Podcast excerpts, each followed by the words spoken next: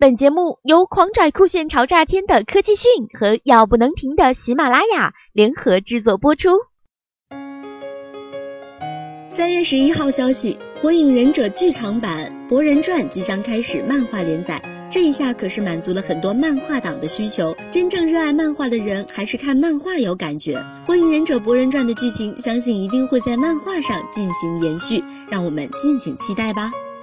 之前《火影忍者博人传》的官方确定该作品将会漫画化，在二零一六年春季开始将以月更的方式连载发售。近日有杂志偷跑图被曝光，可以看到博人与莎拉娜的人设形象跟岸本齐史所绘的有巨大的差别，大家接受起来可能还会需要一段时间。《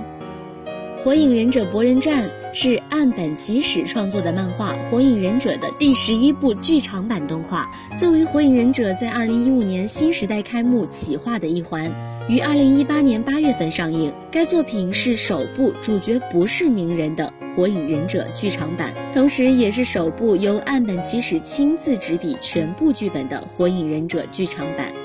剧场版讲述了新一代忍者的故事，在这部以鸣人等人的孩子为主角的作品中，将漩涡博人、宇智波莎拉娜等年轻忍者们描绘成了是拥有和上一代完全不同价值观的存在，生活在和平的年代，成为中忍或者上忍对他们来说很难找到意义所在。与成为忍者这样遥远的目标相比，和朋友一起玩或者充实人际关系更能引起他们的注意。